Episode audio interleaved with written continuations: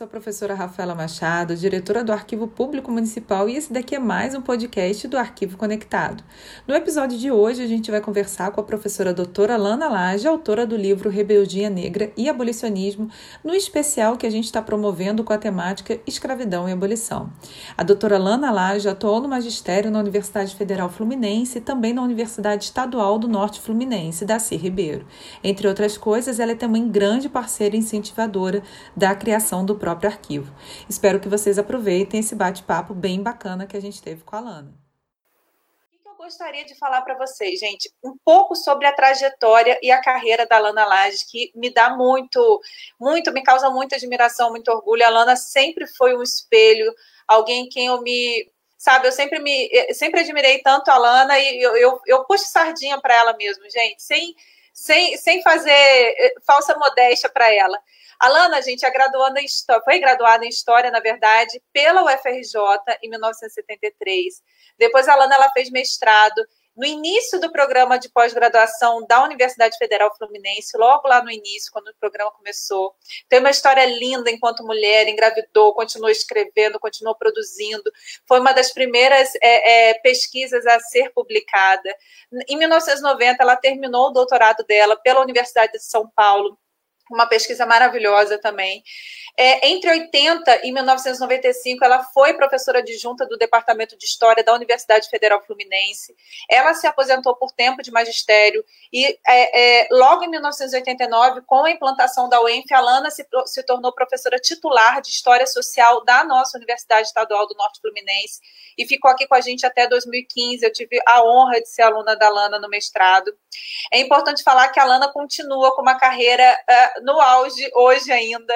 Ela atualmente é pesquisadora associada do INCT-INEAC, que é o estudo, que é o Instituto de Estudos Comparados em Administração Institucional de Conflitos, com sede na, na, na UF, que tem, entre outros nomes, o Cante de Lima, ela é membro também, é parte membro da Comissão de Segurança da Mulher do CEDIM, que é o Conselho Estadual de Direitos da Mulher. Além disso, gente, a Alana é membro do GT de Estudos de, de Gênero da Associação Nacional de História da nossa AMPU, é, e do, da qual ela já foi presidente, isso é muita coisa. E hoje, atualmente, que eu acho que é algo que fala muito próximo, que a gente vai comentar aqui hoje, ela é vice-presidente da Associação Cultural do Arquivo Nacional, a ACAN. Isso é muito importante para os trabalhos que a Lana vem desenvolvendo, inclusive tendo como foco o nosso arquivo, a nossa documentação.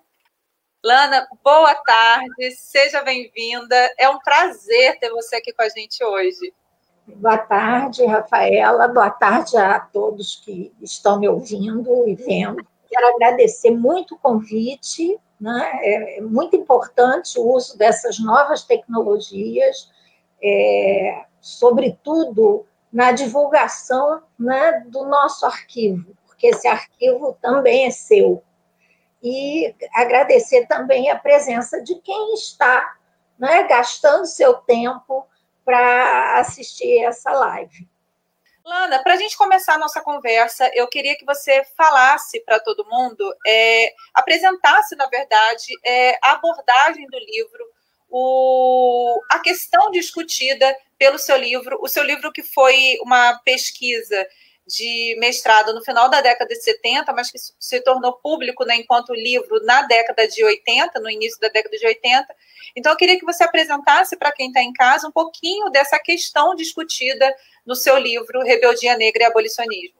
Como é um livro muito antigo, né, inclusive está esgotado, eu pretendo, quem sabe, fazer uma segunda edição, né, é, eu acho que não cabe eu ficar falando sobre o conteúdo do livro em si. Então, eu escolhi falar é, da, da questão central do livro, que eu continuo, continuo considerando extremamente atual.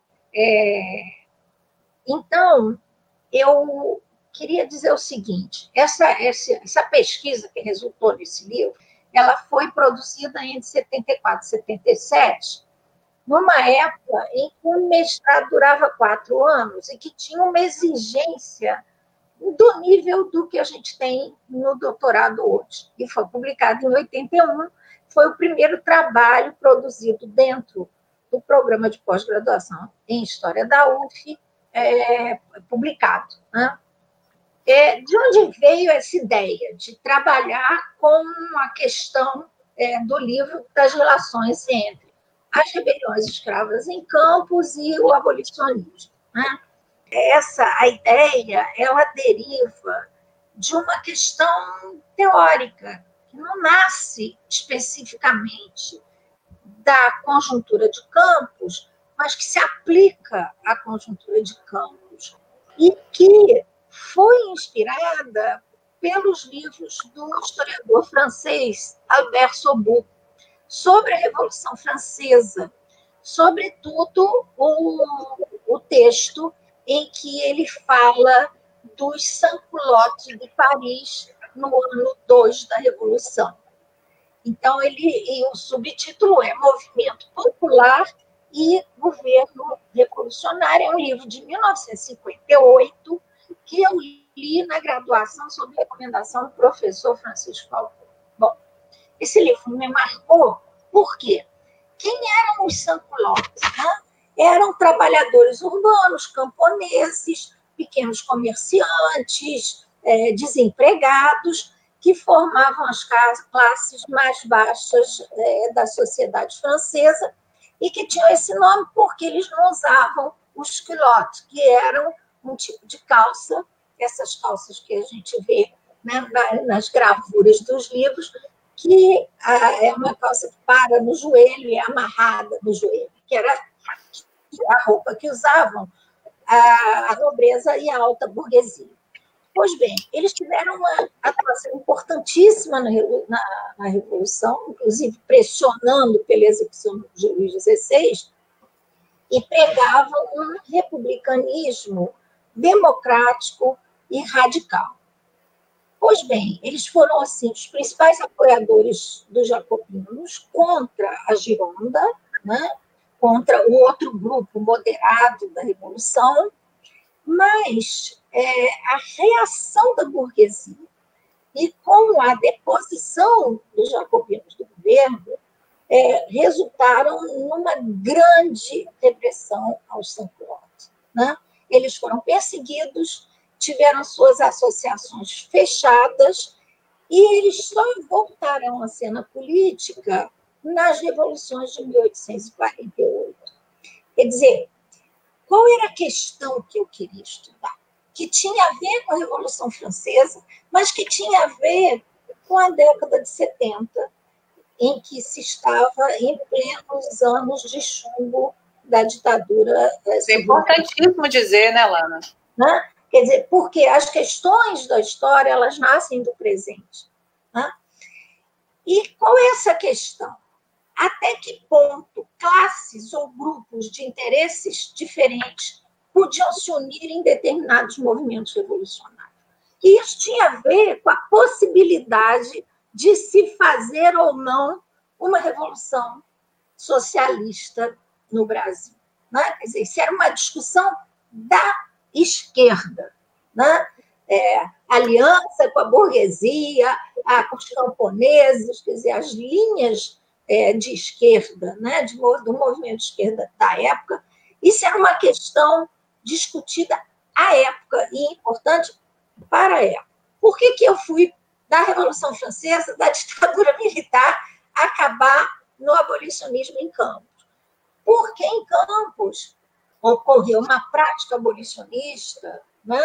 É, como também havia ocorrido é, em São Paulo, com o grupo dos Caifazes, que é, não se limitava às palestras, aos encontros, às conferências, aos libelos e aos artigos do jornal, mas que interveio diretamente é, junto aos escravos rebelados. Então, esse grupo, liderado pelo jornalista Luiz Carlos de Lacerda, uma figura fantástica que eu acho que ele ainda se está devendo uma biografia dele, esse grupo, eles se junta aos escravos rebelados, eles fornecem armas, eles organizam é, rebeliões em várias fazendas ao mesmo tempo, eles têm uma atuação jurídica importante, e eles têm um jornal, 25 de março, que faz uma contestação política radical da escravidão, dizendo que não há nenhuma legitimidade na escravização né, é, dos negros e que, portanto, as rebeliões e as contestações e as fugas e os assassinatos e a resistência é legítima, na medida em que a escravização é ilegítima. Né? Então, o que, que eu defendo? A tese, porque naquela época o mestrado tinha uma tese para defender. Uhum. Eu defendo o seguinte: que o abolicionismo, cuja né, maioria é, era composta por profissionais liberais, advogados, médicos, etc., brancos, né, conferiu à rebeldia negra um caráter político que lhe era negado durante todo o século XVIII e durante a primeira metade do século XIX. Né? Aí vão falar, ah, mas em Palmares? Palmares a gente está no século XVII, numa situação colonial completamente diferente, né? É, em que é, Palmares chegou a, ser reconhecido como um Estado negro em terras brasileiras, mas isso não acontece né, a partir do século XVIII para cá, na relação com os quilombos. Né? Bom, então a minha ideia é uma, uma. Essa tese diz o seguinte: até o advento do abolicionismo enquanto, enquanto movimento organizado, né? É, eu uso um, um, um jogo de palavras que diz: até aí, as atitudes rebeldes do negro eram um caso de polícia, de repressão policial. E a partir daí, o abolicionismo lhe confere uma dimensão política considerando que são homens que legitimamente lutam pela sua liberdade diante de uma escravização ilegítima. Né? Então, é isso que eu defendo. E eu me questiono até que ponto né, esses dois grupos tão diferentes podem agir juntos em prol da abolição. Né? Ou a minha pergunta era essa, e era uma pergunta é, teórica, no sentido de dirigir a pesquisa, porque a, a resposta eu já sabia, porque nós vemos isso até hoje, né? e acontecer com eles o que aconteceu com o Saint-Claude. É, uma vez feita a abolição, os libertos são deixados à própria sorte e suas manifestações de contestação são relegadas novamente à casa de polícia perdendo a legitimidade política que, durante a campanha abolicionista, lhe foi conferida. E foi por isso que eu denominei o último capítulo do livro, parafraseando John Lennon, Abolição, o sonho acabou. Quer dizer, o sonho dessa, é, dessa colaboração num projeto abolicionista, ela acaba né, é, aí, acaba com a abolição. Então, por um lado, o livro foi reconhecido como um dos pioneiros a enfatizar o protagonismo dos negros no processo abolicionista, que havia uma historiografia que dizia né, é, que é, os negros assistiram pacificamente à concessão da, da abolição pela princesa Isabel. Então, é, o livro contesta essa visão e reconhece né, protagonismo dos negros no processo abolicionista. Na época é, do livro, eu fui entrevistada pelo Pasquim, né, que era um jornal de resistência à ditadura, um jornal de esquerda, é, cuja resistência era feita com muito humor, e a chamada dessa entrevista sobre o livro dizia assim: vamos passar da princesinha para o negão, isto é,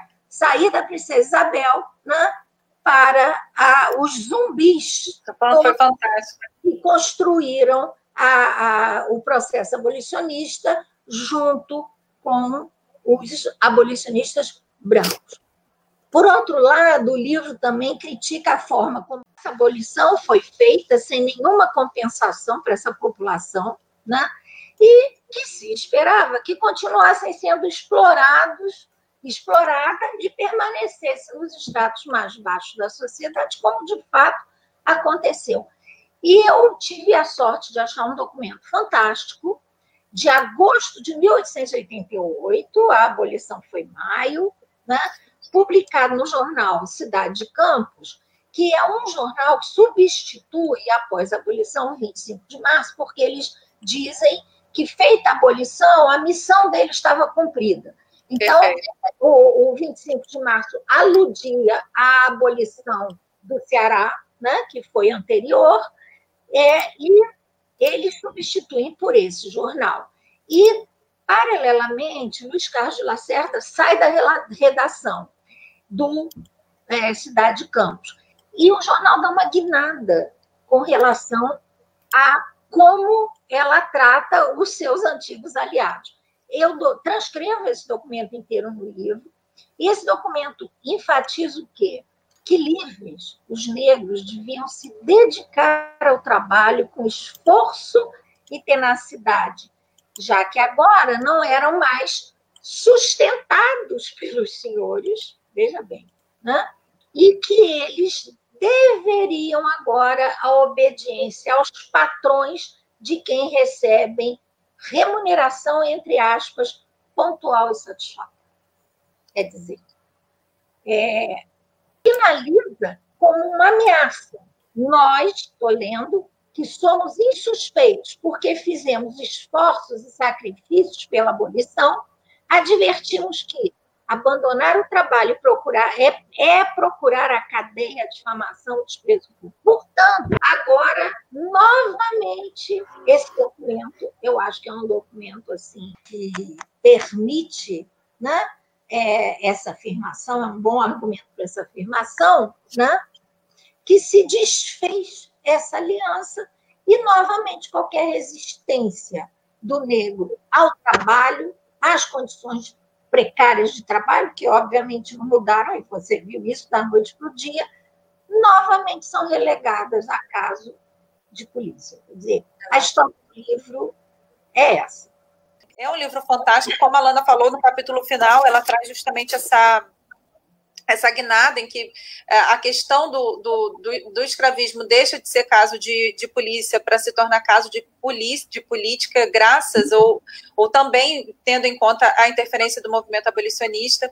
Mas eu acho que é muito importante, né, Lana, a gente enfatizar que você traz isso no seu livro, eu dei continuidade depois na minha pesquisa também com seu, com seu auxílio, falar para quem está em casa que, é, apesar de todo, de todo a, a, o auxílio, de todo o aparato do movimento abolicionista, que a gente não nega a importância, que houve em Campos, e eu queria saber também, que é uma, uma pergunta que eu nunca te fiz, apesar dos anos que a gente tem convivência, houve em Campos um movimento próprio dos escravos de incêndio de canaviais, fuga em massa das fazendas, que conferiu ao movimento abolicionista uma participação dos próprios escravos que foi incontestável e inegável. Eu queria que você falasse um pouco sobre isso, fugindo um pouquinho ao nosso roteiro, e queria que você falasse também, que é uma coisa que eu nunca te perguntei, como você chegou a, a, a, a ter como seu é, é, objeto privilegiado campus, o seu local de análise ser campus. Por que campus e por que não o Rio de Janeiro, por exemplo? Que também teve um movimento abolicionista forte lá, com patrocínio, por exemplo. Por que campus, Luana? Eu nunca te perguntei isso. Exatamente pelo que eu falei. Porque em campus você vai ter, como você acabou de dizer, forte movimento de rebeldia, com rebeliões, assassinatos de senhores, assassinatos de feitores, fugas e etc. E rebeliões mesmo, quer dizer, não, não, é, não eram apenas movimentos de resistência individual, né? rebeliões organizadas nas fazendas. Então, você tem, de um lado, isso, e de outro lado, um movimento abolicionista considera que precisa usar a força do escravo para derrubar a escravidão. E o Lacerda, volta e meia, ameaça isso no seu jornal. Ele diz: vocês querem que os negros invadam as fazendas, matem todo mundo, é, destruam a produção, etc. E tal. E tanto é que em 1884, né, é, você já tem as fugas em massa. Você tem a queima dos canaviais, na qual, pelo menos, foram acusados pela polícia. Né? É, estava também a ajuda dos abolicionistas, isto é, eles se unem em ações que ultrapassam muito a história, como eu falei, das conferências, dos palestras, dos conflitos, né? que seria assim o modo branco de é, lutar pela abolição. E por que em Campos? Porque em Campos é que teve isso, no Rio de Janeiro não teve. Eu queria ver exatamente essa aliança que foi uma aliança como teve na França dos sans-culottes com os jacobinos, né? de uma participação é, colocando a mão na massa, digamos assim, e não apenas a partir de uma influência política, jurídica, etc. Dizer, esse abolicionismo radical, junto com uma rebeldia radical, né, vão produzir é, uma abolição de fato é, já em 1884, com fugas em massa de escravos, de abandono das fazendas, de queima de canaviais, quer dizer, os escravos ali, não há como negar né, que esses negros escravizados produziram a abolição tanto quanto os abolicionistas tradicionais. Então, é, a ideia é essa. Com relação à historiografia, como eu estava falando, que isso era um tema né, é, dos anos 70, esse livro ele está inserido a um movimento que se chamou A História dos Vencidos, que era um esforço dos historiadores da época em, a partir, uma grande parte, de uma perspectiva marxista, né, recuperar as lutas do povo. Então, dos operários, dos camponeses, dos negros, dos índios, então, é, essa história dos vencidos, eu lembro aqui do livro do Edgar Dedeca, né, sobre a Revolução de 30, a Revolução poderia ter sido e não foi, né, muito mais radical. Então, a ideia era essa, né, era você recuperar as lutas populares. Por quê? Porque a história ela é importante também como memória, né? E como a narrativa de um país. E nós temos uma tradição no Brasil. Eu fui aluna de José Honório Rodrigues no mestrado, que é da história incruenta, né? Dizer, é aquela narrativa que no Brasil tudo acaba em pizza. Né? Então, a, a independência se fez com o príncipe português, e a abolição se faz também sendo concedida pela princesa. Dizer, a ideia de que a classe popular no Brasil é gado, não é gado. Né? Ela lutou em muitos momentos e teve muitas conquistas e perdas, porque infelizmente a história é feita de idas e dúvidas. Né? Mas a ideia era essa. Perfeito. O que eu queria falar, gente, é que, salvo engano, o livro da Lana, a, foi, a, a pesquisa da Lana foi o, o primeiro a, se, a primeira a se tornar uma, um livro no programa de pós-graduação. Na sequência, depois nós temos outras obras que vão trabalhar campos, mas a Lana foi pioneira nesse processo. Eu acho que a gente tem que ter esse reconhecimento é, com a pesquisa da Lana. E quando ela fala assim, ah, um livro de 70, não tenho o que apresentar o, o, o, texto da Lana é tão atual, não só na forma da escrita, mas na temática. Tanto é que eu fiz mestrado em 2012, né? Entrei em 2012 ali na UENF, e a minha pesquisa ela se baseia, ela se norteia absolutamente a partir da Lana. É, levando em consideração outros autores também, mas a, a, partir da Lana. Então, quando ela fala que o, a pesquisa dela ah, tá lá atrás, Lana, sua pesquisa ainda é muito atual. Então, eu queria deixar isso registrado, porque eu acho que é uma forma, Lana, da gente também é, dizer para todo mundo que está em casa o quanto o seu trabalho ainda é atual, ainda é válido e o quanto ele foi pioneiro lá no final da década de 70, no, no início da década de 80. Depois da Lana, nós temos outros trabalhos maravilhosos da Sheila, da Silvia, da Silvia Lara, que trata sobre, tratam sobre campos também. Mas a Lana, ela abriu esse espaço de olhar para campos a partir de deixando um pouco aquele viés memorialista e passando a ver a partir de um ponto de vista acadêmico, científico, eu acho que isso é muito importante. A gente falou até aqui, Lana, sobre. A, a, fizemos uma apresentação do livro, o lugar do livro na academia, que eu acho que é a partir da história dos vencidos, que é algo também muito importante. Pensar que você trouxe tudo isso a partir de uma análise da Revolução Francesa. Mas o que eu queria também que a gente falasse aqui agora, que é algo que me toca muito, particularmente, sobre as dificuldades de pesquisa, né? A Lana, ela trabalhou, fez toda a coleta de documentos, de fontes, quando não existia um arquivo em campo, gente. Então, eu queria que vocês pensassem, é, junto comigo agora, nesse momento, sobre essas dificuldades de pesquisa. Lana, eu queria que você falasse para quem está em casa justamente sobre isso, as dificuldades de pesquisa lá naquele momento do mestrado.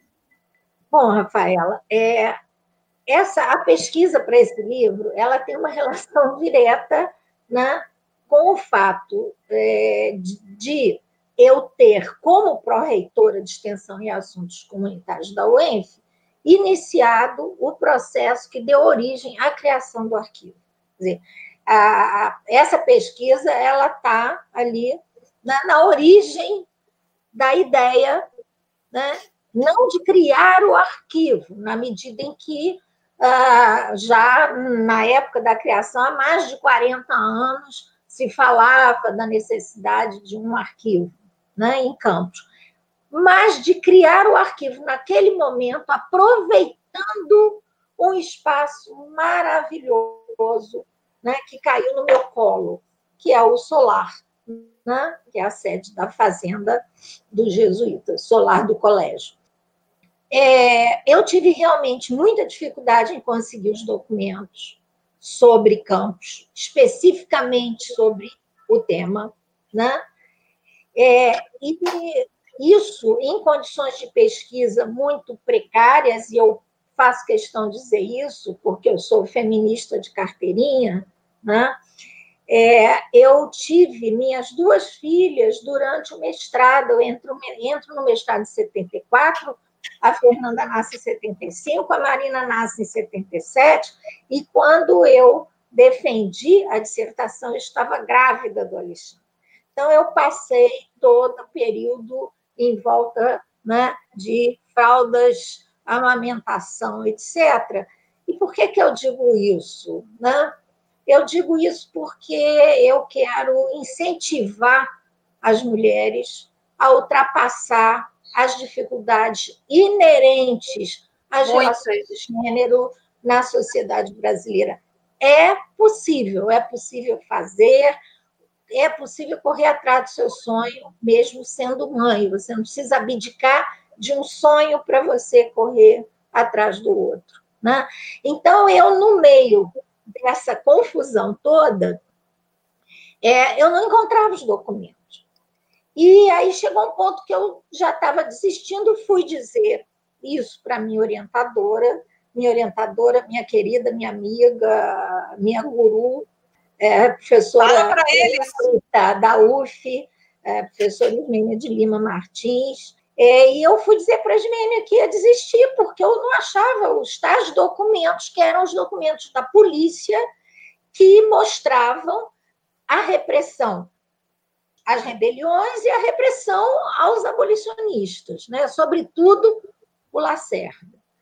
E quando eu disse isso, é, Ismênia disse que antes de eu bater o martelo, que eu devia ver uma exposição de documentos que tinha na Biblioteca Pública de, de Niterói. Bom, na mesma hora eu peguei um táxi porque eu não queria desistir, eu estava assim, tipo, entregando os pontos, mas para mim era uma coisa assim importantíssima na minha vida. Imagina! E fui lá. Quando eu cheguei na biblioteca pública, nessa exposição, né, é, muitos documentos do chefe de polícia, do delegado de campos, é, que dialogavam com documentos que eu tinha encontrado é, da presidência da província, dos relatórios dos chefes de polícia que estavam dentro da documentação da presidência da província, né, que eu tinha encontrado no Arquivo Nacional. Bom, é, esses documentos, a história deles é o seguinte: eles estavam, primeiro, na escola Aurelino Leal, em Niterói. Essa escola é, funcionava, acho que funciona até hoje, é, no, no prédio que foi a sede do governo provincial do Rio de Janeiro. E a professora Talita de Oliveira Casadei, é, que é uma das fundadoras do Instituto Histórico de Niterói, ela encontrou no subsolo dessa escola os documentos lá, jogados assim, na mesma, na mesma é, condição de muitos documentos que a gente achou para quando recolheu para o arquivo. O que, que ela fez? Ela transferiu esses documentos para uma sala dentro da biblioteca pública, a sala Matoso Maia de Documentação Fluminense. E fez uma primeira organização, mas uma organização por temas e não por fundos, né? como manda a técnica aqui. Era muito comum, né? Muito comum. Né? Bom, é, aí Celina Vargas e a professora Maria Amélia Miguel conseguiram recursos. E aí, por que, que eu estou contando isso? Porque sem recursos não existe arquivo. Né? O trabalho arquivístico é um trabalho que exige recursos, então tem que sensibilizar os governos né, para isso. E eu sei o que o, Carlos penou nesse arquivo, né, que eu acompanhei. E então eles levaram, eles conseguiram recursos para tirar dessa sala, que era numa biblioteca, não era no arquivo, e levar para o Arquivo Público do Estado do Rio de Janeiro, que na época funcionava na Praça da República, de Niterói. E encarregaram a professora Ismênia de coordenar esse projeto no fim dos anos 70, início dos anos 80, para fazer uma outra catalogação desses documentos. Acontece que essa exposição ela era itinerante, ela ia sair passeando, né? e eu consegui, com o apoio da Ismênia, que fizessem fotocópias desses documentos que estavam expostos e mais dos outros documentos que eu encontrei dentro da sala Matoso Maia. E aí eu desisti de abandonar a dissertação, porque eu tinha, né, é, é, eu tinha os documentos. E eu sou da escola francesa, sem documentos, não tem história. Né? E essa experiência me conscientizou sobre a necessidade de um arquivo em Campos, que é uma região de tanta importância na história do Rio de Janeiro e, consequentemente, na história do Brasil. Né? Uma região com uma história riquíssima, sem um arquivo. Bom, aí, quando eu me aposentei na UF em 95, por que, que eu pude me aposentar?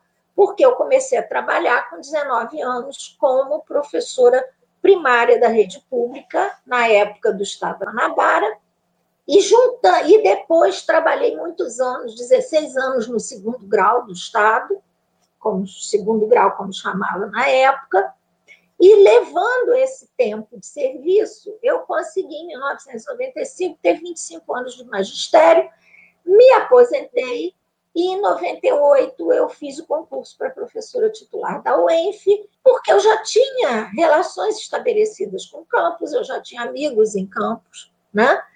Então fiz o concurso, isso em 98. Aliás, em 99 ainda, como professora, eu organizei com a Fundação Zumbi dos Palmares de Campos, a professora Valesca Almada, da Secretaria de Educação, eu tive muito apoio da Secretaria de Educação na época, ah, da professora Aparecida, né? é um curso sobre História e Cultura Afro-Brasileiras para 150 professores de História e Estudos Sociais da rede pública de Campos, que contou com pessoas incríveis de dentro da cidade de fora, inclusive Conceição Evaristo, né? minha querida Conceição dando aula sobre literatura negra. Tá? Aí, em julho de 99, eu fui convidada pelo professor Salacir Bernardo, primeiro reitor eleito da UENF, para implantar a pró-reitoria de extensão e assuntos comunitários, que só existia no papel. Nessa época, a UENF tinha só sete anos e não tinha é, uma pró-reitoria de extensão. Né? Aí, no dia que eu tomei posse de uma sala vazia para implantar essa pró-reitoria, o professor Vanderlei de Souza, que foi o primeiro reitor da UENF, era o secretário de Ciência e Tecnologia, me fez a seguinte pergunta: o que, é que você vai fazer com os dois prédios históricos ligados, que serão ligados a essa sua pró-reitoria? O solar da baronesa né, e o solar do colégio. Na hora, eu disse: no solar da baronesa, não sei. No solar do colégio, eu vou fazer o arquivo municipal de Campos Goitacazes. Né? E eu acho que poucas pessoas na vida têm a chance né, de responder a uma angústia sua pelo fato de estar num cargo naquele momento que lhe permite isso. E aí, né, é, eu, eu acho que eu também estava realizando o sonho de muitos campistas envolvidos com pesquisa histórica, e mais, salvando um prédio que tinha sido reformado por Daci Ribeiro para colocar lá a escola de cinema né, da UEM, que não aconteceu, né, e que tinha sido reformado e que estava novamente se deteriorando. Quer dizer, a criação do arquivo também salva. Mais, de, mais de 10 anos da primeira, da primeira restauração e ficou abandonado. E aí foi preciso fazer uma outra né, reforma e restauração, que na época foi custeada pela Tenorte, que era né, o órgão financeiro da UENF antes é, da independência da UENF, digamos assim, mas a Fernorte ela também custeou essa reforma. Né? E foi aí que, para realizar né, essa tarefa imensa, eu chamei o Carlos Freitas, é, museólogo, né? e a professora historiadora Heloísa Manhães Alves, que eram funcionários da UENF. Né? Carlos tinha, além de museólogo, ele tinha é, cursos sobre adaptação de prédios históricos para a função arquivística, e Heloísa é uma historiadora, assim, conhecedora né, da história de Campos, eu acho que é um nome importantíssimo na história é, dessa, da cidade, da região. Né? E conseguimos o apoio do vereador Edson Batista, que apresentou à Câmara o anteprojeto para a criação do arquivo. Uhum. Uma luta imensa, porque criar um arquivo exige o apoio né, de várias pessoas que você tem que convencê-las de que um arquivo é uma coisa importante e necessária. Dizer, essa consciência no Brasil do patrimônio documental, ela é muito precária, mesmo dentro da universidade. E aí foi uma luta muito grande, né? Nós tivemos o apoio do reitor, do secretário, da presidente da Norte, etc., etc., etc. E a atuação né, do Carlos foi fundamental. Eu digo assim, como você falou, o Carlos é o pai do arquivo, eu sou a mãe, a Heloísa é a madrinha. E a atuação do Carlos foi fundamental para operacionalizar esse arquivo e promover os primeiros recolhimentos, que também exigem uma série de negociações. Né? E o tratamento que exige dinheiro, bolsistas, etc, etc, etc.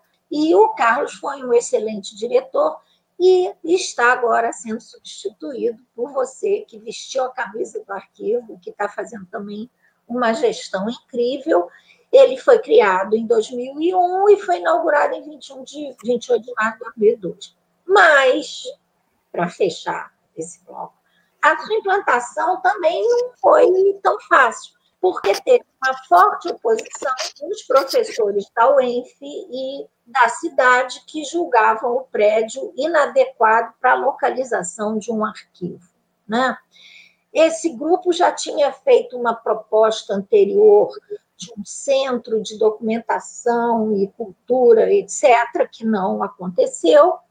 E realmente houve uma campanha imensa na internet, na imprensa, a ponto de nós, eu e Carlos, sermos denunciados no Conselho Nacional de Arquivos, o CONARC, do qual fazíamos parte, eu representando a AMPU e o Carlos, é, acho que na época estava como é, diretor do Arquivo do Estado, não me lembro, só sei que eu e Carlos éramos membros do CONARC, uhum. tínhamos apresentado o projeto ao CONARC, e, no entanto, o CONARC recebeu uma denúncia, nós tivemos que nos defender, é, e a denúncia dizia que o tinha documentação, que o canavial ia pegar fogo, que o rio ia transbordar, e que, que o arquivo é longe.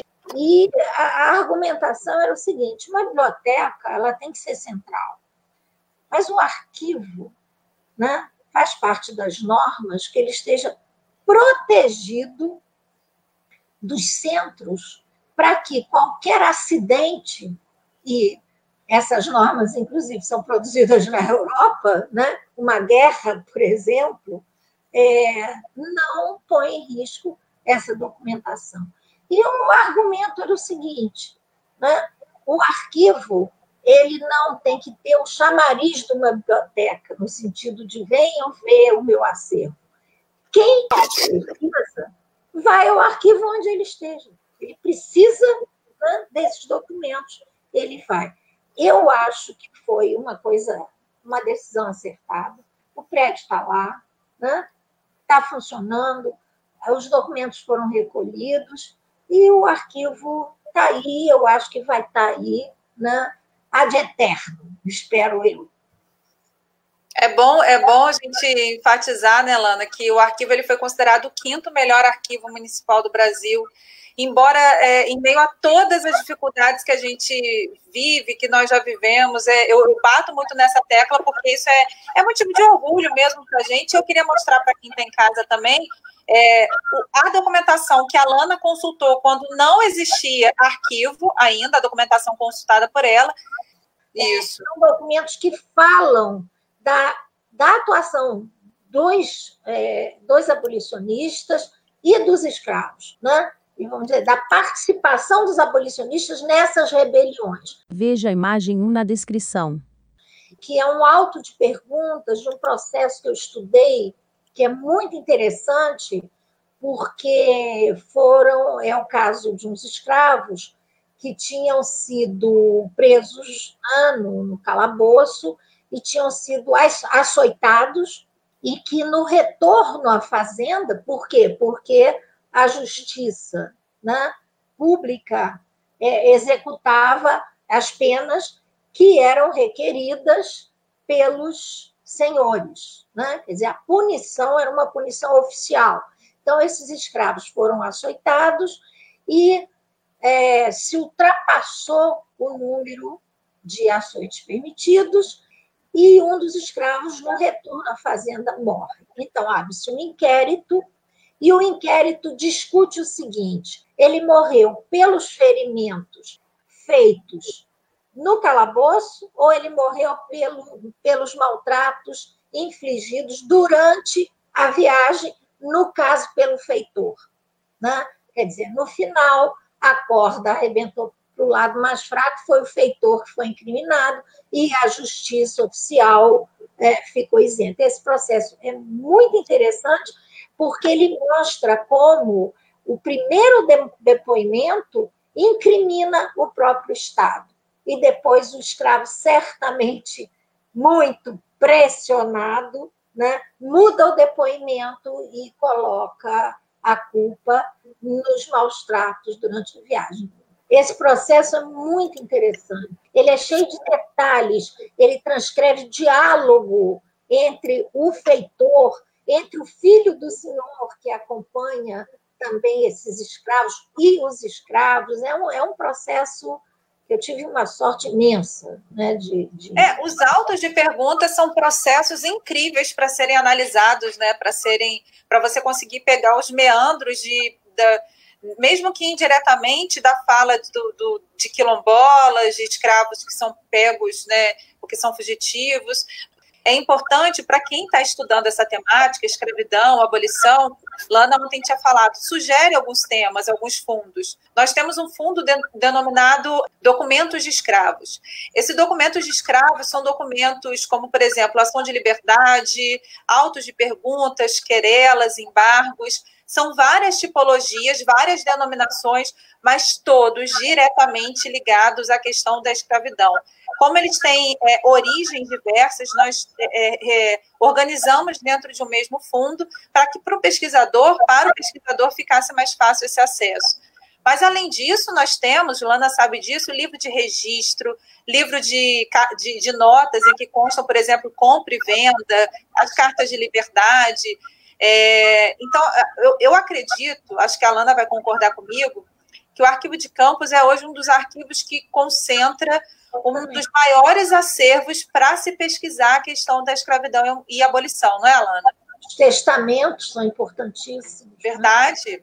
Testamentos, inventários, quando a gente olha, por exemplo, para análise dos bens, a avaliação dos bens que é feito nos inventários, eu trabalhei com isso no, no mestrado, né, é, é, algo fantástico. Dizer que hoje é possível, com um pouco mais de tranquilidade, desenvolver esse tipo de pesquisa. É, a Silvia Paz, nossa amiga também, parceira, a Alicia falou o seguinte: eu achei legal essa lembrança. Ela disse o seguinte. Em 1988, por ocasião do centenário da abolição, a doutora Lana nos alertou sobre a quantidade de documentos que tínhamos sem tratamento por aqui. Daí até a criação do arquivo, uma grande caminhada. Ah, obrigada, Silvinha. Silvia é uma querida também. Lana, uhum. você, a, a, gente falou lá no início sobre a recepção do livro, a recepção da sua pesquisa é, no meio acadêmico. Mas eu queria que você me falasse também, principalmente quando a gente está falando de um movimento negro que está sendo gestado, que está sendo fortalecido, eu queria que você falasse do, da recepção da sua pesquisa, da recepção do seu livro no movimento negro. Como é que isso se deu, como aconteceu? Então, conta para gente como é que foi isso. Bom, é, o livro em si, no sentido do seu conteúdo, ele não foi contestado. Infelizmente, eu ouvi, sim, já antes da publicação, quando eu tive oportunidade de ir em alguns eventos é, apresentar né, a pesquisa pronta, mas antes de sair em livro, eu ouvi questionamentos sobre a legitimidade de uma historiadora branca escrever sobre esse tema. Né? A meu ver, isso constitui censura e não crítica. Né?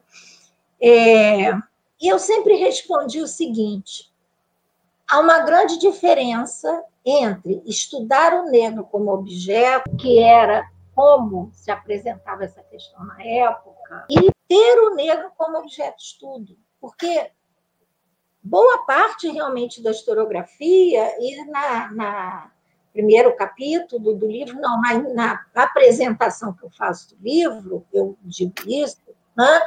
boa parte da historiografia estudou o negro né? Como se ele fosse um espectador da história e não uhum.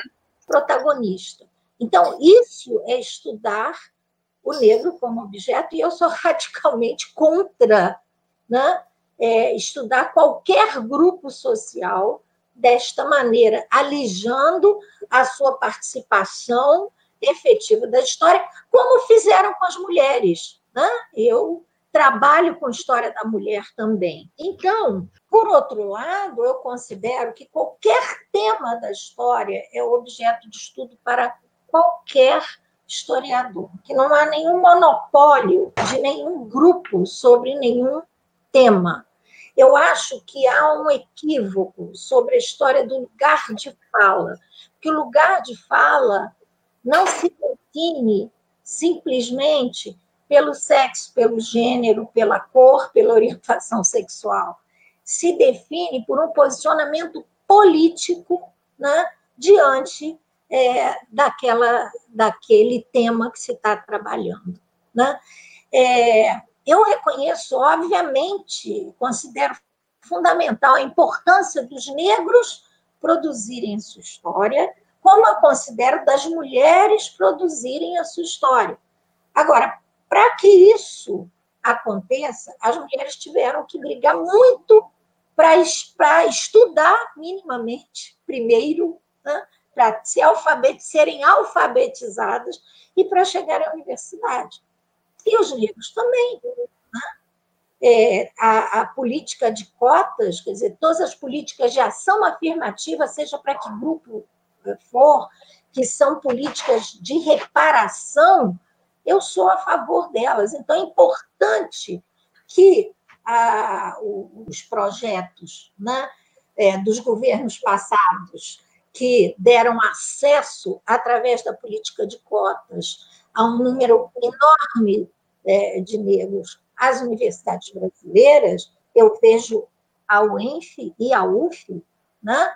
A, a, UF, a UF particularmente, porque eu conheci a UF antes da UENF, a UF mudou a cor da UF depois né, das políticas de ação afirmativas, compensatórias, né, que são devidas a, a essa população.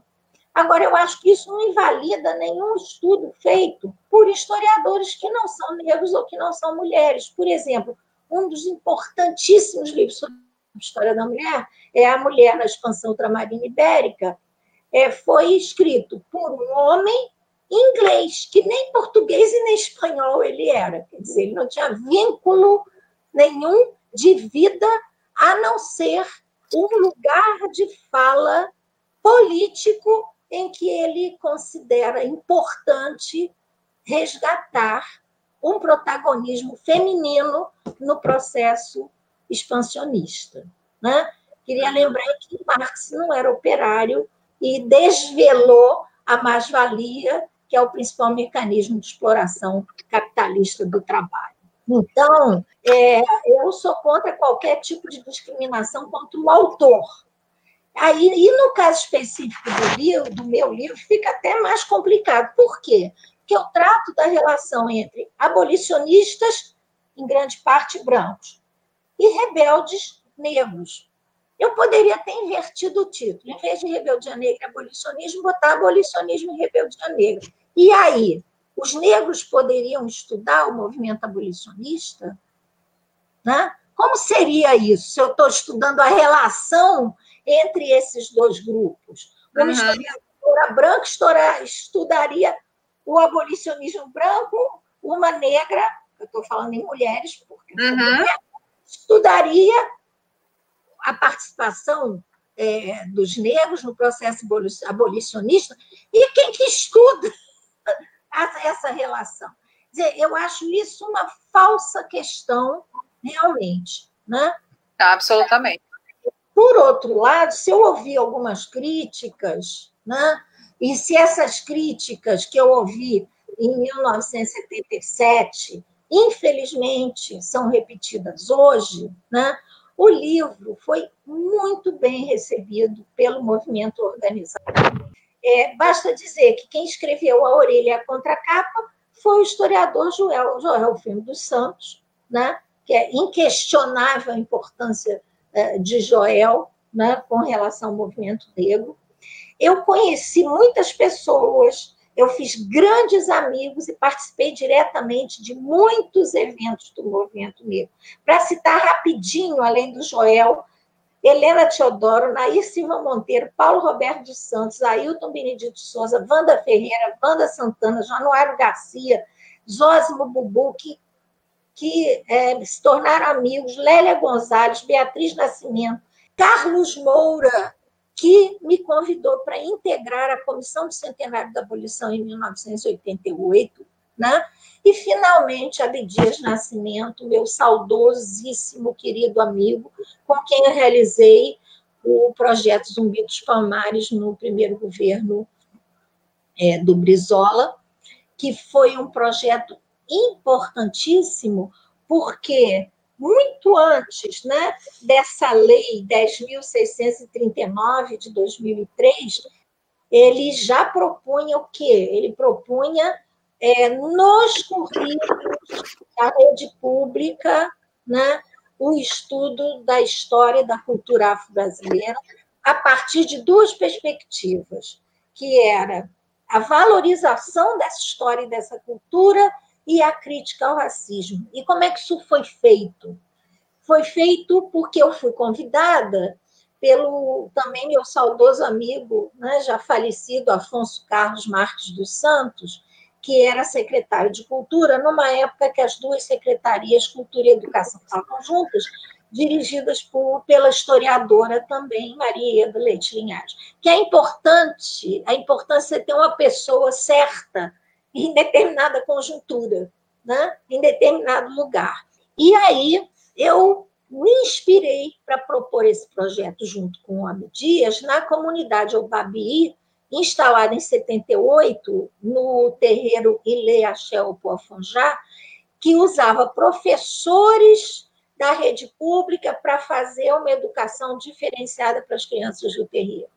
Então, a proposta né, é, foi lançada e teve e na reunião nós convocamos, né, e Abdias com seu poder de convocação, convocou né, as instituições do movimento todo, negros, do movimento negro do Rio de Janeiro. Eu não vou ler aqui, mas tem IPCN, é, Grêmio Recreativo Arte Negra Quilombo, é, tem a, o Renascença, enfim, tenho a lista aqui das pessoas que participaram e, da, e das instituições. Né? Então, esse projeto foi discutido e redigido com o movimento negro. E ele foi lançado no SESC Madureira. E esse foi esse evento do SESC Madureira foi o lançamento de, do, do projeto, seguido de vários eventos culturais em escolas polo é, do Rio de Janeiro. E, e esse projeto é, ele foi implantado graças à adesão entusiasmada dos professores da rede. E o que, que acontece? Né? Infelizmente, com a separação entre as duas, porque era um projeto do Departamento de Cultura, mas como a secretária era uma só, ela conseguiu impor, digamos assim, esse projeto para as diretoras de escola, porque a reação foi muito grande. Né? Que diz sempre o quê? Você está fomentando o racismo onde ele não existe. E nós ouvimos isso milhares de vezes. Então, com a, o Moreira Franco, separaram as duas uh, secretarias e o projeto foi para a cultura, ficou lá na Gamboa, que era o Centro Cultural José Bonifácio, que ainda existe, né? É, que depois, inclusive, foi dirigido pelo meu amigo Cobrinha, que foi também presidente da Fundação Palmares, assim como Carlos Moura, né? um presidente realmente da Fundação Palmares. E então esse projeto ficou é, como um projeto cultural apenas, e a força que a gente tinha de inserção no currículo se perdeu, mas ele continuou agindo nas escolas, é, sendo realizado nas escolas pela força e coragem e o entusiasmo dos professores que acreditavam nisso. Agora, é uma maluquice que nós, em 2020, ainda estamos lutando por uma é, implementação efetiva da Lei 10.639, que é de 2003, gente, tem 17 anos e isso não acontece. E, no entanto, tá, foi proposto em 1983, né? com a força do Abdias e um conjunto, uma conjuntura histórica favorável, que era o governo do Brizola, que abriu um diálogo né, com o movimento negro e com o movimento indígena. E, e, e Abdias era um senador da República tinha uma conjuntura histórica favorável à implantação disso, mas a resistência né, foi muito grande. Mas eu acho que uma sementinha ficou, e eu encontro pessoas que ainda viram para mim e dizem: Poxa, aquele projeto foi maravilhoso, né? e eu considero que foi mesmo. E, finalmente, é, falando dessa relação, agora, em 2015, né? É, agora, cinco anos, né? Mas eu tive a honra de ter 17 páginas desse livro citar, com citações no relatório parcial da Comissão Estadual da Verdade sobre as Vou tirar para para o relatório. Veja a imagem 2 na descrição. Produzido pela OAB do Rio de Janeiro. Esse relatório foi organizado por Marcelo Dias e Wilson Prudente. Eu me tornei amiga do Prudente justamente a partir da utilização do livro no relatório. Né? São 17 páginas com citação do livro e realmente o recente falecimento do Prudente é, foi uma grande perda, uma grande perda para todos que tiveram o privilégio de conhecê-lo pessoalmente, uma figura humana fantástica, e para o movimento negro. Então, portanto, é, eu acho que eu posso dizer que esse livro teve uma boa aceitação. Joel, na contracapa, dizia que era um livro que ajudaria a, a, a, população negra a saber a sua história. E isso, para mim, é, é suficiente de quem vem. Perfeito, Lana. Quero muito poder deixar alguns links para quem está em casa poder acessar. A gente sempre gosta de fazer isso. A gente tem aqui, Lana, uma pergunta do Anísio Pirose, que é nosso amigo lá de Itaperuna, coordenador do curso de História da Faculdade São José. Ele pergunta o seguinte: ele está procurando um processo de assassinato de um fazendeiro por três escravos na região de Itaperuna no ano de 52. E ele está perguntando por onde é, aconselha procurar esse documento. Eu trouxe a pergunta para a gente poder retomar um pouquinho a questão da documentação que você encontrou lá na sala Matoso Maia e que depois acabou se tornando o Arquivo do Estado. Então, dá essa dica para o Anísio que eu acho importante. O Arquivo do Estado ele tem o fundo da província do Rio de Janeiro. Né?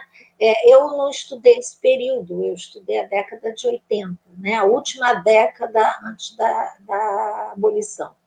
É, mas essa documentação que eu trabalhei, depois que a, a professora Ismênia organizou essa documentação é, de uma outra forma, ela foi recolhida ao Arquivo do Estado, que fica lá na Praia de Botafogo, e ela está nesse fundo provincial. O, na época em que Paulo Knaus era o diretor do arquivo, ele tentou digitalizar essa documentação, mas infelizmente os recursos não vieram, mas é, certamente está lá. E a ideia que eu já conversando com a Rafaela, eu dei, era que a gente fizesse um projeto para conseguir recursos para digitalizar no Arquivo do Estado a documentação referente a campos. Né? Eu acho que o primeiro caminho seria nesse fundo da província que está, para o qual essa documentação com a qual eu trabalhei também foi levada. Né? Ótimo. Uma, uma outra pergunta aqui, Lana, antes da gente passar para o nosso próximo nossa próxima etapa, do Rafael França, coordenador, nosso amigo ali da Secretaria de Educação, ele pergunta o seguinte: Nesse processo das lutas abolicionistas aqui em Campos, a documentação estudada registra a presença das mulheres? É, olha, Rafael, eu não vi, é, eu vi, tem algumas escravas, tem, sobretudo, três escravas que que assassinam a, a, a sua senhora, é, que era assim tão terrível que Luiz Carlos Lacerda quer comprar os instrumentos de tortura. A dona Ana Pimenta quer comprar os instrumentos de tortura da fazenda dela para fazer o Museu dos Horrores da Escravidão. Né? Mas eu também queria dizer uma coisa: o historiador acho que procura, e no livro, a minha questão não passava pela questão de gênero nessa época. Né? Então, é, eu não vi um protagonismo feminino aí citado, em relação a, a, a vamos dizer, líderes de rebeliões, etc. E tal. O, o caso mais grave é, de resistência e, e, rebeldia protagonizado por mulheres, que eu achei foi esse caso desse assassinato. Mas, como eu estou dizendo, eu não procurei. Né? Então, está é, tá lá. Tá Certamente, você, quem estiver procurando isso vai conseguir encontrar alguma coisa. Então, é, Anise, depois eu te dar umas dicas de, de, alguns fundos, de alguns documentos lá do arquivo, que eu acho que também podem ser boas indicações. Lana, quando eu falei sobre a atualidade da sua pesquisa, eu acho que eu não estava brincando, não estava falando pouco. É, recentemente, muito recentemente, é, a Câmara Municipal de Campos produziu um, um, documentário muito interessante sobre a vida de Luiz Carlos de Lacerda. E você foi consultada, na verdade, foi entrevistada para a produção desse material. A Alerj também produziu o Brasil Negro, com direção da Yara Cruz. É um documentário fantástico, fantástico, que você também foi entrevistada. É engraçado, gente, uma curiosidade. A Lana abre os dois documentários, isso não é pouca coisa. Então, eu gostaria que você falasse um pouquinho sobre a como você se sente diante da retomada daquele seu estudo, né? Lá da sua década de 70, de 80, quando você estava grávida das suas meninas. Como você vê esses estudos sendo trazidos à tona ainda hoje, Lana, nessa, nesses momentos tão atuais para a gente? Olha, Rafaela, é óbvio que, por um lado, eu fico muito contente, porque é um livro que eu, do qual eu gosto até hoje. Porque, às vezes, você escreve umas coisas e você acha né, que não, que não, não era isso, tá, estava equivocada. Não, é um livro que eu gosto até hoje, eu acho que ele tem uma coerência teórica, né? Você, é um livro de teoria marxista, você pode não gostar dela, e pode propor uma outra visão, mas ele tem uma coerência teórica né, é, dentro dele.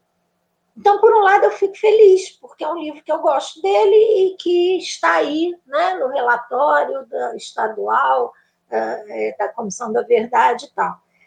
E, por outro lado, eu fico muito triste, porque são coisas que a gente estava dizendo lá nos anos 70 e que não se resolveram nesse país.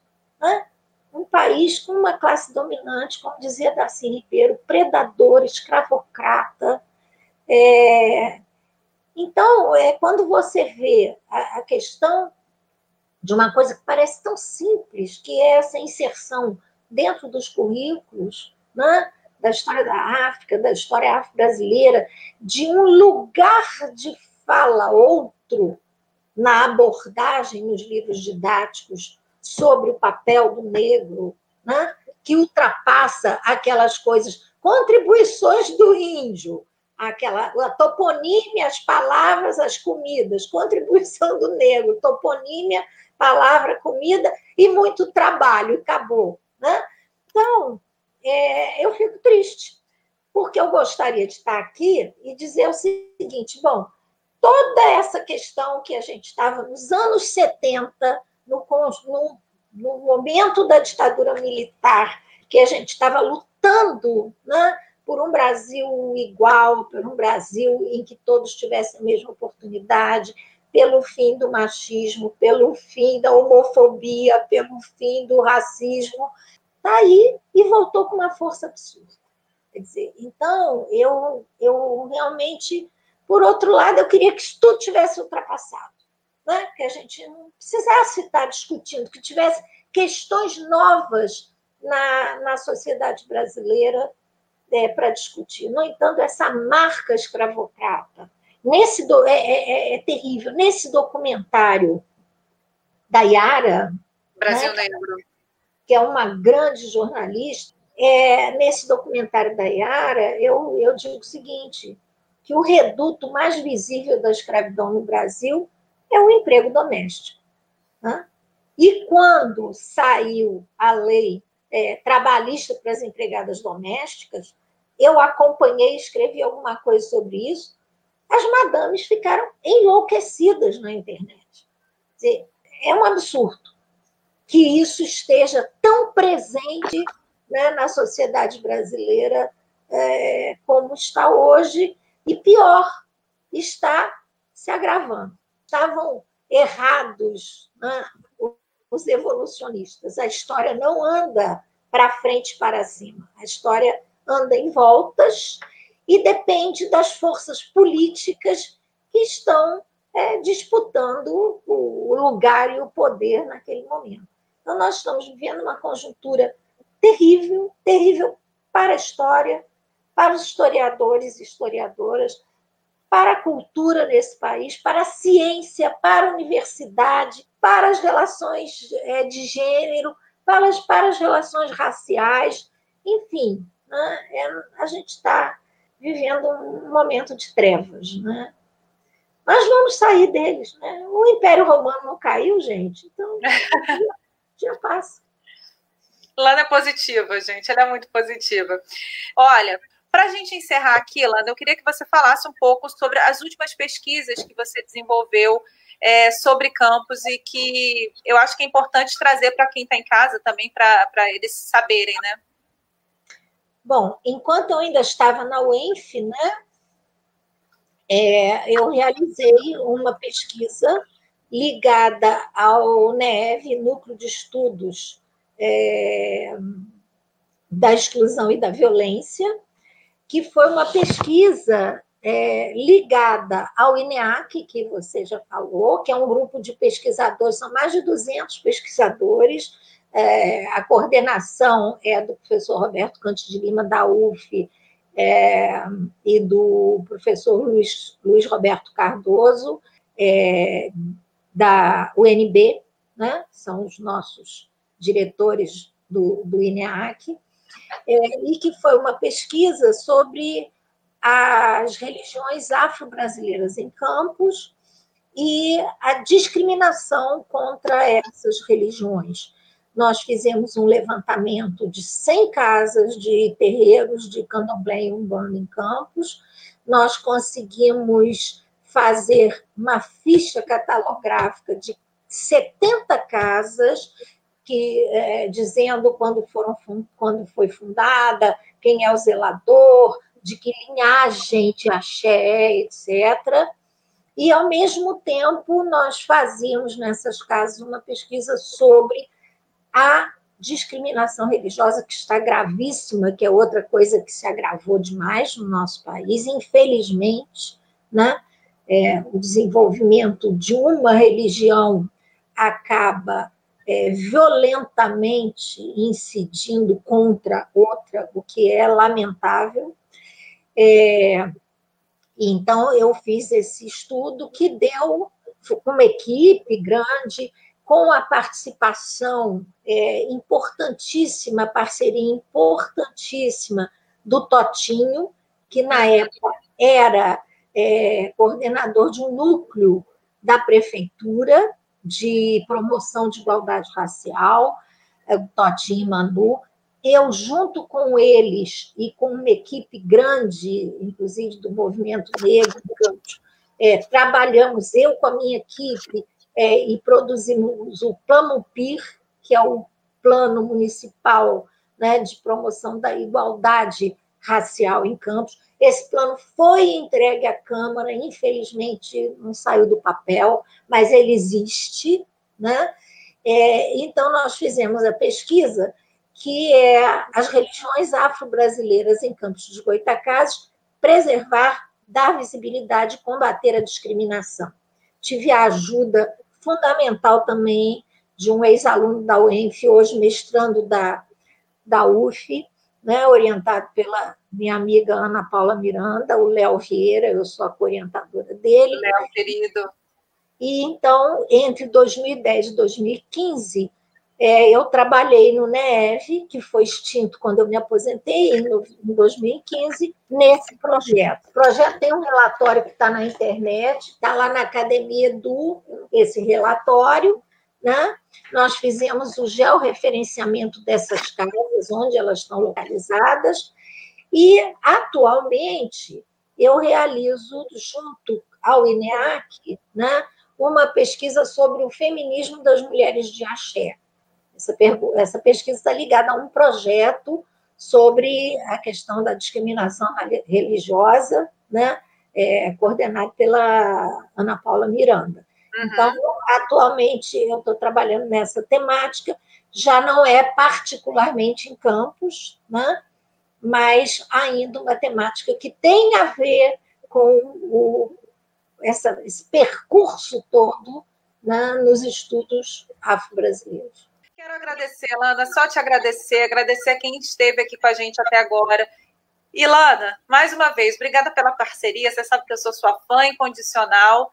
Eu só tenho a te agradecer por tudo que você legou a, a Campus, é, o, o arquivo, esse presente que você nos deu e pela parceria de sempre. Comigo, na minha vida e para tudo, para todos nós aqui, tá?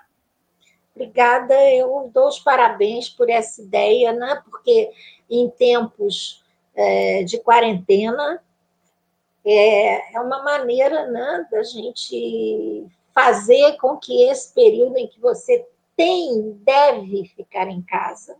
É, nós estamos vivendo uma pandemia gravíssima que no Brasil está se agravando terrivelmente quando nós temos na presidência da República alguém que diz que você deve ir para a rua. Né? É, então, eu acho que isso é uma forma inteligentíssima de você aproveitar ao máximo essa tecnologia né? E fazer um trabalho importante, importante para a divulgação do acervo né, do arquivo, para a divulgação da história que foi recentemente tão vilipendiada né, como algo desimportante é, para o cidadão. Então, eu só tenho que te dar os parabéns, também sou sua fã, você é uma pessoa incrível e tem um amor por esse arquivo que é que se, se reflete né, na sua luta, no seu trabalho, que é um trabalho maravilhoso, Rafael. Eu te agradeço muito né, a oportunidade de estar aqui. Gente, olha, agradecer a participação de todo mundo, a parceria semanal, dizer que semana que vem a gente está junto com o professor Flávio Gomes, aqui também um grande conhecedor da história da escravidão, campesinato negro. Então, aguardo vocês novamente. Beijo grande, obrigada pela parceria, pela audiência. Até mais, hein, gente? Esse foi nosso podcast de hoje. Eu espero que vocês tenham gostado e dizer que a gente retorna na semana que vem com mais um episódio imperdível. Falar para vocês também acompanharem a nossa página do Arquivo Público Municipal Valdir Pinto de Carvalho no Facebook e no Instagram e assim ficar por dentro de todas as novidades. Até a próxima. Tchau, tchau.